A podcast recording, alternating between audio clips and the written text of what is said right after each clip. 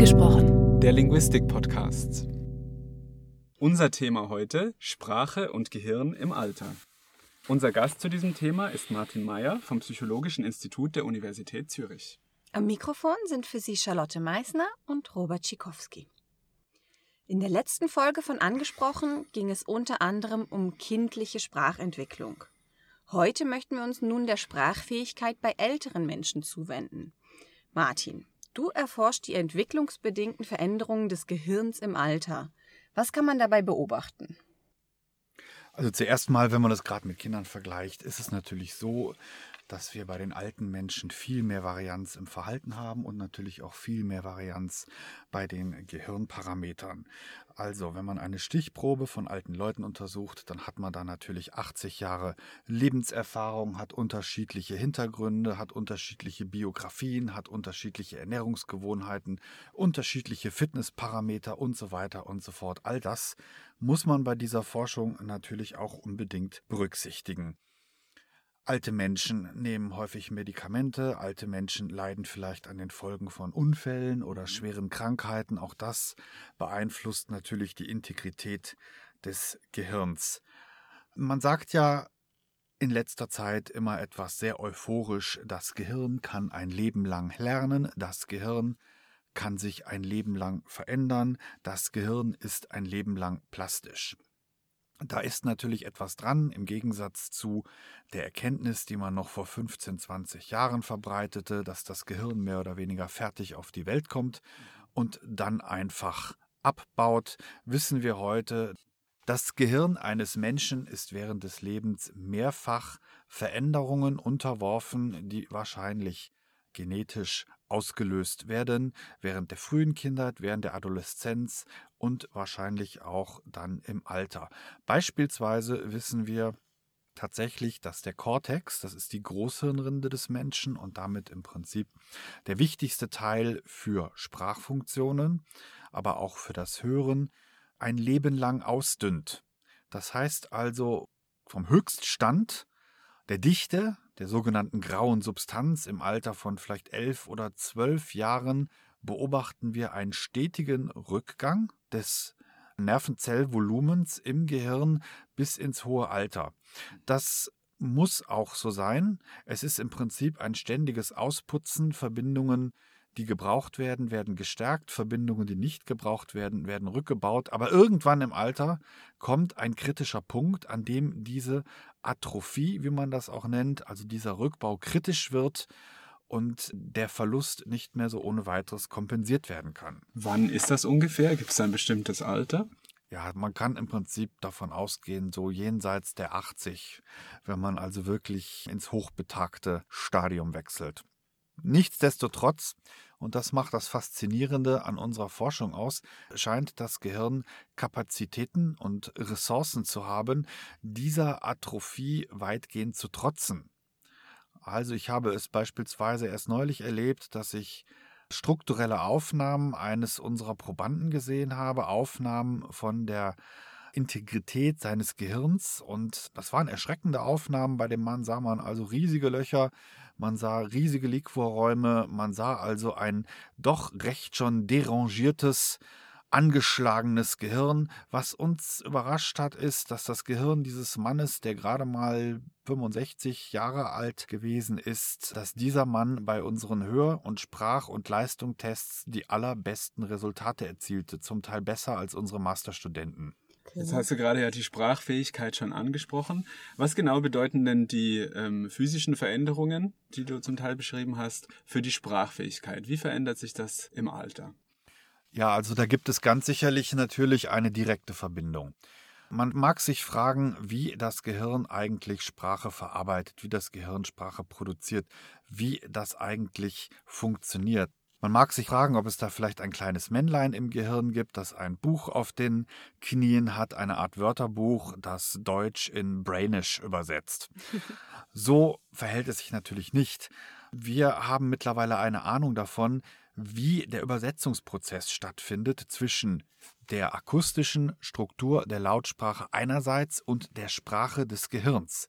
Wir beobachten in beiden Welten, in der linguistischen oder phonetischen genauso wie in der neuronalen Oszillationen, also Schwingungen, Modulationen in der Zeit.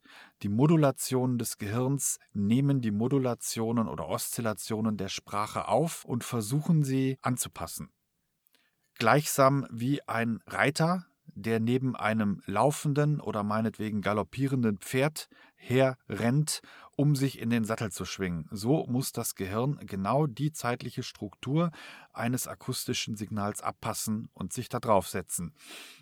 Wenn denn nun das Gehirn von Alterungsprozessen betroffen ist, wenn denn nun sich der grundlegende Rhythmus, der grundlegende Mechanismus des Gehirns ändert, dann klappt natürlich auch dieses Reiter-Pferd Beispiel nicht mehr, dann wird der Reiter öfters ins Stolpern kommen, lang hinschlagen und das Pferd verpassen. Und damit gehen natürlich dann Einbußen in der Qualität der Sprachverarbeitung einher. Also das galoppierende Pferd ist in diesem Fall dann das Sprachsignal, das mit unverminderter Geschwindigkeit auf einen einprasselt. Und der Reiter, der hinterher rennt, ist dann das Gehirn, das irgendwann dann nicht mehr mitkommt. Habe ich das richtig verstanden? Ja, ganz genau so kann man dieses Beispiel verstehen. Und wie gesagt, um es nochmal genauer zu sagen, wir beobachten also im Gehirn äh, in den Sprachregionen sogenannte endogene Oszillationen, also Rhythmen der Hirnaktivität die im Prinzip perfekt dazu abgepasst sind auf die Modulation, auf die Frequenzen der gesprochenen Sprache aufzusitzen. Und betreffen diese Veränderungen, die im Laufe unseres Lebens stattfinden, denn sämtliche sprachliche Bereiche? Oder sind zum Beispiel Aussprache, Grammatik und Wortschatz auf unterschiedliche Art betroffen? Ja, also natürlich fängt es mit der elementaren Sprachverarbeitung an. Im Alter haben wir es mit zwei Phänomenen, vielleicht sogar dreien zu tun. Erstens lässt das Gehör nach. Das heißt also, das sogenannte periphere Hören wird schlechter aufgrund des Absterbens von Haarzellen im Innenohr. Das Zweite ist natürlich, dass wir auch mit dem Abbau von Hirnsubstanz zu tun haben, wobei wir Interaktionen zwischen diesen beiden Bereichen auch gar nicht ausschließen können. Das Dritte ist ein Rückgang der kognitiven Fähigkeiten, wie zum Beispiel Inhibition oder exekutive Kontrolle oder Aufmerksamkeitsfunktionen, also Drücken, die für die Sprachverarbeitung im Alter eigentlich von besonderer Bedeutung sind.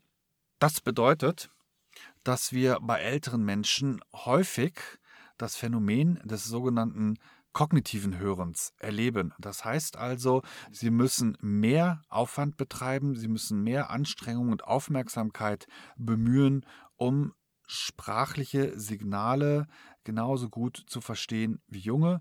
Dabei kommt es, wie gesagt, besonders in den Bereichen äh, des phonologischen Verarbeitens zu Problemen. Also der Unterschied zwischen Bett und Nett. Mhm zwischen Bier und hier, zwischen Suppe und Puppe, mhm. wird ungleich schwerer erkannt.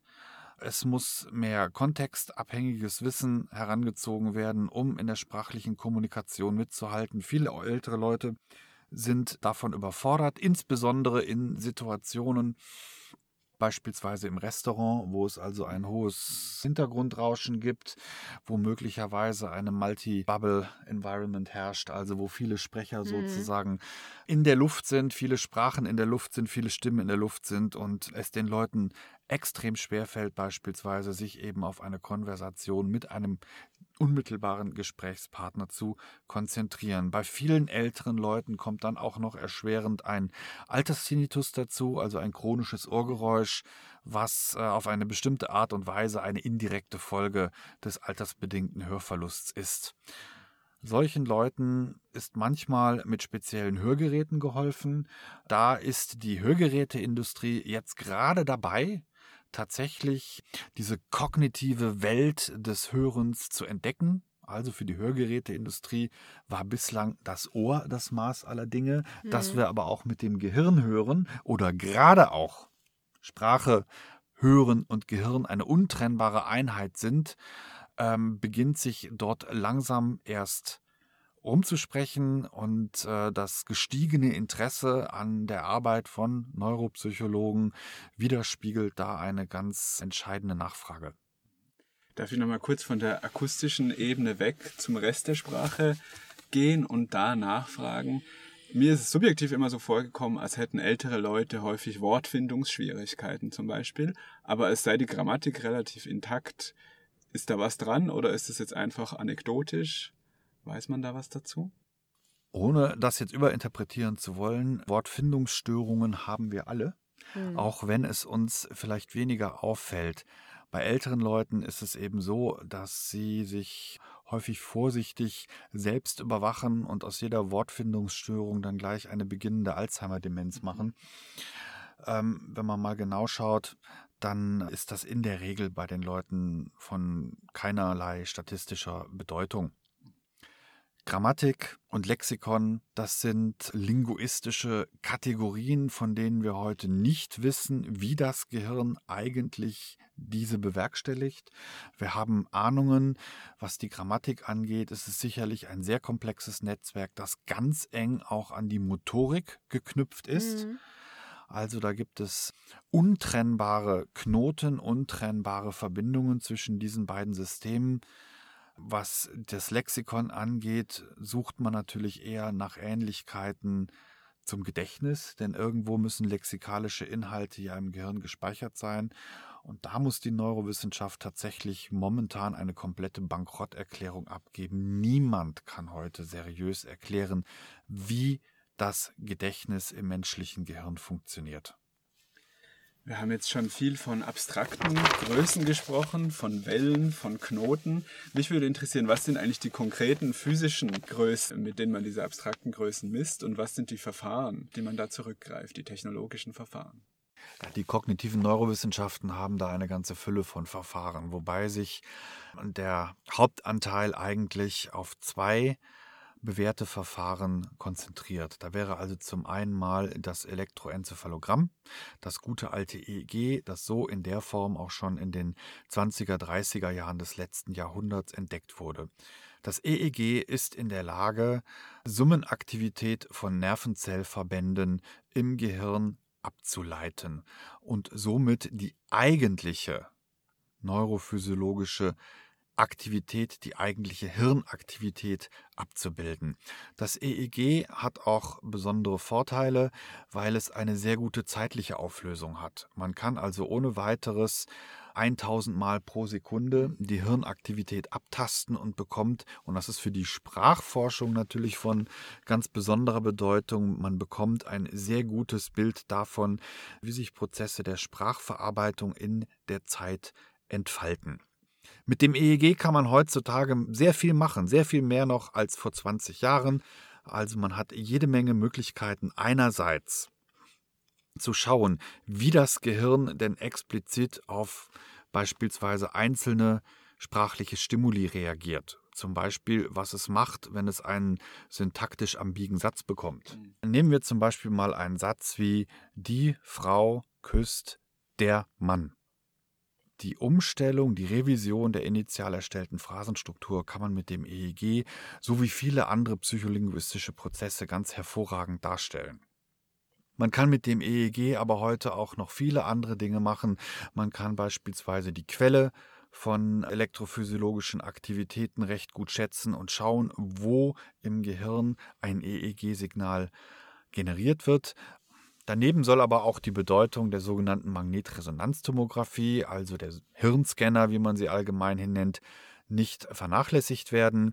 Diese Geräte sind seit 20 Jahren im Einsatz und sie ermöglichen einerseits ausgezeichnete Daten zu liefern über die Struktur von Gehirnen, also über die Architektur der grauen Substanz, über die Architektur der weißen Substanz, das sind die Faserverbindungen, die zwischen den einzelnen Arealen des Kortex hin und her gehen. Daneben hat es aber auch die funktionelle Resonanztomographie, die mit einigen Nachteilen verbunden ist. Beispielsweise ist die zeitliche Auflösung viel schlechter im Vergleich zum EEG. Man kann also bestenfalls alle zwei Sekunden ein Bild machen. Für viele psycholinguistische Prozesse ist das zu träge, ist die Auflösung zu gering.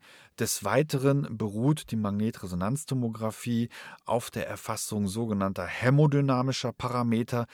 Sie misst also nicht die Hirnaktivierung im eigentlichen engeren Sinne, sondern sie misst praktisch den Schatten der Hirnaktivierung, also die Veränderungen in der Charakteristik der Blutsauerstoffzufuhr, die einer neuronalen Aktivierung folgt. Daneben ist die Messsituation im Scanner auch ein wenig unnatürlich, denn die Probanden beklagen sich darüber, dass ihnen hin und wieder schwindelig wird, dass es dunkel ist, dass sie müde werden, dass der Hintergrundlärm störend ist. Wenn mir jetzt jemand erzählt, ich muss zum Arzt, ich muss in die Röhre, wovon spricht er dann? EEG oder MRT? Was ist diese furchtbar laute Röhre? Diese furchtbar laute Röhre ist der Magnetresonanztomograph. Okay. Und das ideale Verfahren, das sozusagen hohe räumliche und hohe zeitliche Auflösung kombiniert, das ist noch nicht erfunden. Das braucht man eigentlich gar nicht erfinden, denn im Prinzip ist es schon vorhanden. Es wäre einfach die Kombination von beidem. Das ist auch technisch durchaus möglich, wenngleich sehr, sehr aufwendig. Vielleicht ist da in den nächsten Jahren noch der ein oder andere Durchbruch zu erwarten. Es gibt schon einige vielversprechende Studien, beispielsweise aus der Tinnitusforschung. Also wenn man beides miteinander kombiniert und es einem gelingt, Probanden dazu zu überreden, sich in die Röhre zu legen und gleichzeitig noch so eine Badehappe mit Elektroden aufzuziehen, dann hat man tatsächlich die optimale Kombination von räumlicher und zeitlicher Auflösung. Diese Daten sind praktisch mit Gold nicht aufzuwiegen. Deine Forschungsgruppe untersucht auch Spracherwerb und Mehrsprachigkeit im Alter. Was habt ihr da bislang herausgefunden? Kann meine Großmutter denn noch genauso leicht eine Fremdsprache sprechen oder neu lernen, wie ich das könnte? Ja, die berühmte Großmutterfrage ist natürlich pauschal nicht zu beantworten. De facto haben wir gerade erst eine Studie abgeschlossen, bei der eine Gruppe von Senioren an einem vierwöchigen intensiven Englischkurs teilgenommen haben. Die Daten, insbesondere die neurophysiologischen Daten, sind aber noch nicht ausgewertet. Was wir von dieser Studie jetzt erstmal sagen können, ist, dass die Varianz also die Unterschiedlichkeit in der Lernfähigkeit bei den älteren Leuten sehr, sehr groß ist, gigantisch, viel größer, als sie das in jeder Schulklasse finden. Also da gibt es welche, die sind munter losgaloppiert und haben große Fortschritte gemacht. Und manche sind im Prinzip in diesen vier Wochen über zwei Wortsätze nicht hinausgekommen.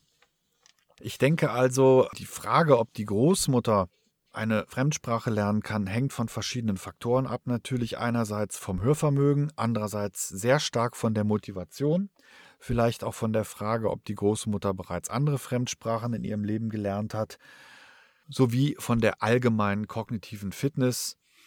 Tatsache ist, dass Mehrsprachigkeit allerdings eine große Rolle beim Erhalt von eben dieser kognitiven Fitness zu spielen scheint. Meistens hören ja ältere Menschen auch einfach nicht mehr so gut. Kann das den Abbau der Sprachfähigkeit beeinflussen? Ja, also da sprecht ihr eine wirklich wichtige Sache an. In der Regel ist es so, wenn ältere Leute das Gefühl haben, sie würden nicht mehr gut hören oder Sprache nicht mehr gut verstehen, dann zieren sie sich lange, denn das gilt als ein etwas unschickliches Thema, über das man nicht gerne spricht. Mhm. Ältere Leute wehren sich auch unserer Erfahrung nach vehement gegen Hörhilfen oder Hörgeräte. Ich hatte neulich erst äh, mit einer älteren Dame zu tun, die stolze 95 Jahre zählte, stocktaub war und sich wirklich mit aller Macht gegen ein Hörgerät wehrte, mit der Begründung, dann würde sie ja so alt aussehen. Aus irgendeinem Grund haben Hörgeräte also bei den älteren Leuten ein schlechtes Image und ich kann das nicht nachvollziehen, denn mit einem Hörgerät ändert sich die Lebensqualität sichtbar und spürbar, wenn man nur ein wenig Geduld bei der Anpassung hat.